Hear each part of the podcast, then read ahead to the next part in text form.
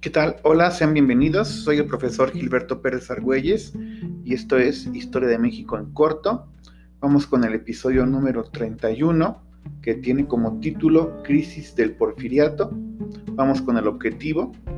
El objetivo es identificar algunas razones de la debacle y caída del porfiriato. Además vamos a buscar eh, conocer el papel de Francisco y Madero para terminar con este sistema político. Entonces, dicho lo anterior, pues vamos a comenzar. Bueno, no se puede precisar en qué momento comienza la caída y decadencia del porfiriato, aunque fue notorio cómo los disidentes criticaban cada vez más la forma, el servilismo que tenía Díaz para poder beneficiar a las oligarquías adineradas de nuestro país el momento exacto no se puede definir, pero sí es muy notorio cómo cada vez más crecía el descontento por parte de la población en la forma en cómo gobernaba Porfirio Díaz. El periodismo liberal fue el impulsor más significativo de este clima de inquietud y protesta. La censura de los periódicos y el encarcelamiento de sus redactores mostraba cómo el régimen eh, tenía cada vez más problemas. Por supuesto estamos hablando de, los hermanos Flores Magón, por poner un ejemplo, con su semanario Regeneración, donde se hizo esta difusión de ideas sobre todo que tenían que ver con una democracia, con mejorar condiciones laborales, entre otros aspectos. Entonces podríamos decir que uno de los factores, en pocas palabras, sería la situación del periodismo liberal y cómo se utilizó este medio, el periodismo para la difusión de ideas cercanas a, pues digamos, dejar atrás la dictadura de Porfirio Díaz. Por ejemplo, en el caso de los liberales del estado de San Luis Potosí, pues van a tener esta situación de, protestar y van a hacer un llamado para poder, en este caso, reafirmar las leyes de reforma y lo van a hacer a través de clubes liberales y entonces van a formar clubes liberales que buscarán, por supuesto, que se respete de forma un poco más estricta la constitución de 1957, por supuesto, y que se apliquen las leyes de reforma. Se va a formar un Congreso Nacional en el año de 1901 de estos clubes, ¿verdad?, liberales. Eh, se van a tener ya 50 delegados de 12 estados del país que se van a reunir en la, en la ciudad de San Luis Potosí puede ser considerado como un factor que mostraba la decadencia del porfiriato. Eh, también al interior de los mismos grupos eh, porfiriato, el porfiriato, por ejemplo, pues hubo esta cuestión de, digamos, celos, ¿no? Entre, pues, digamos, los grupos que conformaban el porfiriato. Tenemos, por ejemplo, a los científicos, encabezados por José Ives Limantur, el caso de los reyistas, encabezados por el militar Bernardo Reyes, donde los dos consideraban que ya era tiempo de que pudieran ocupar la presidencia. ¿no? En este caso se puede tomar en cuenta la entrevista a James Krillman como el indicador de que Porfirio Díaz tal vez ya iba a dejar el poder y entonces los mismos, este, digamos, aliados de Porfirio Díaz, los grupos cercanos, iniciaron también confrontaciones para buscar tener la posibilidad de ser presidente de la República, sea Bernardo Reyes o Ives Limatur. Obviamente tendríamos que hablar, en este caso si hablamos de la caída del porfiriato, tendríamos que hablar de las huelgas obreras, casos de Cananea, en el estado de Sonora, en la mina, y Río Blanco en cuestiones textiles en el estado de Veracruz.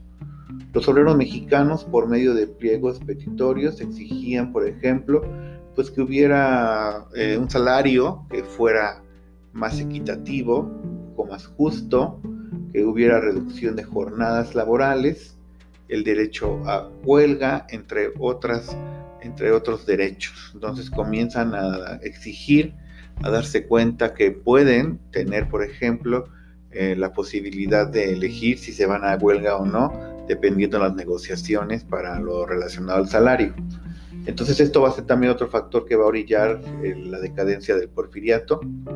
Eh, por supuesto, la entrevista a James Krillman sería otro factor, ¿no? Donde pues al final el periodista estadounidense James Krillman pues logra una entrevista profunda con el general Díaz, donde pues prácticamente se está ya declarando como persona que ya está cansado.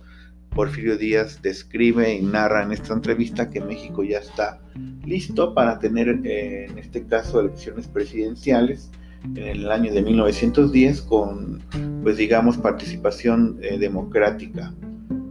Esta entrevista va a ser publicada en español por el periódico El Imparcial y entonces pues se considera incluso una distracción pública porque al final Porfirio Díaz no va a renunciar. En la entrevista había dicho que ya no se iba a postular para ser candidato presidencial en las elecciones de 1910, eh, eh, cuestión que no sucedió y pues se puede considerar incluso como una forma de distracción a los múltiples, múltiples problemas que ya estaba presentando el porfiriato. La Asociación Presidencial es un libro que publica en este caso Francisco de Madero, que es integrante de una de las familias más ricas de nuestro país. Él entonces considera que Porfirio Díaz ya no es apto para gobernar y que había que remover el porfiriato. Con este libro, pues da a conocer una plataforma política como alterna, donde pudiera México entrar a una vía mucho más democrática. Madero entonces, convertido en líder de empresarios nacionales, de empresarios extranjeros, va a inaugurar una nueva forma mediática de hacer política. Lo va a hacer ante pues, la idea de realizar giras a las ciudades más importantes del país y con un gran apoyo por parte de la prensa. No recorre todo México, pero sí recorre en tres rutas distintas las ciudades principales y comienza a difundir poco a poco entonces las clases medias, incluso algunas eh, personas de clases bajas van a comenzar a apoyar, a mostrarle apoyo a Francisco de Madero y así es a través de estas giras cuando pues se da a conocer como una alternativa y sobre todo pues la posibilidad de terminar con la dictadura de Porfirio Díaz. En la quinta gira de Madero por las principales ciudades del país, fue hecho preso bajo cargos de ofensas a la autoridad, entre comillas, ¿verdad? Y pues termina en la cárcel en la ciudad de San Luis Potosí. Eh, pues era evidente que en este caso Porfirio Díaz lo manda a encarcelar para que no participe en las elecciones presidenciales de 1910, donde él se vuelve a postular y pues con esto pues prácticamente genera la posibilidad de una guerra, de una revolución, porque pues prácticamente es allí en esta cárcel de San Luis Potosí donde se proclama, donde en este caso Francisco y Madero, pues proclama el plan de San Luis, ¿no? Que es el que invita a la población a unirse para poder derrocar a el dictador Porfirio Díaz. Y bueno, con esto le damos fin a este episodio. Los invitamos a seguirnos en nuestras redes sociales.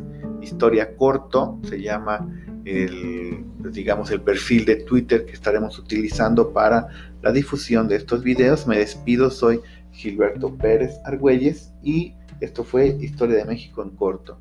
Nos escuchamos en los siguientes episodios. Hasta entonces.